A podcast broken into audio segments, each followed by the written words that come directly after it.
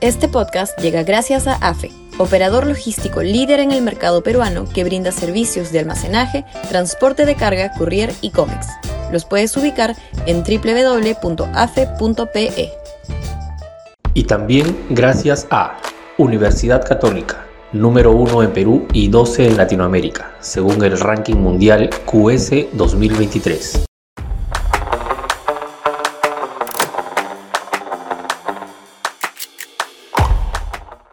El Jurado Nacional de Elecciones no puede cometer un legicidio democrático. Sudaca, Perú. Buen periodismo. Sería un legicidio electoral si se consumase alguna suspensión de la candidatura regional de César Acuña. Ya nos hemos manifestado en anterior ocasión cuando, junto con Julio Guzmán, fue excluido del proceso presidencial del 2021, generando una elección disfuncional, causante en gran medida de la crisis que vivimos desde entonces. Hoy reiteramos lo mismo a propósito del pedido de algunas fuerzas políticas de que se le sancione y excluya del proceso regional en el que participa.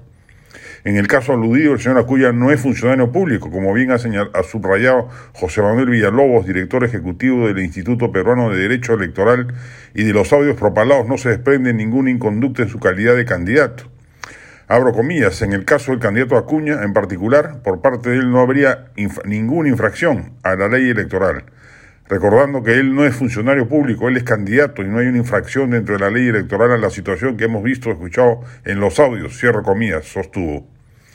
Hay interés particular de la izquierda en capturar la costa norte, región que siempre le ha sido adversa y a sabiendas de que las encuestas le pronostican un amplio triunfo al líder de Alianza para el Progreso, pretenden excluirlo para ver si así se produce un repunte de las listas oficialistas y el gobierno acaso puede interpretar luego los resultados de las elecciones municipales y regionales como una suerte de avalancha roja capaz de presionar al país y al Congreso para procesar cambios constituyentes que hoy no pueden emprender. Fue un exceso de puritanismo político, inclusive que el Congreso censure a Lady Camones. Lo que se conoció en los audios de Marra fue lo que normalmente se discute en asambleas partidarias cuando los partidos tienen bancadas congresales.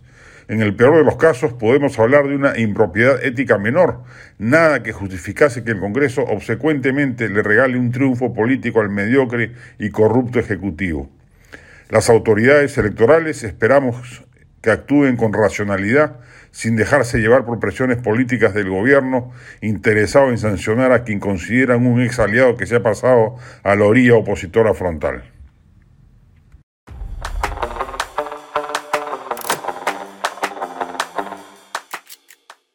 Este podcast llegó gracias a AFE, operador logístico líder en el mercado peruano que brinda servicios de almacenaje, transporte de carga, courier y cómics. Los puedes ubicar en www.afe.pe.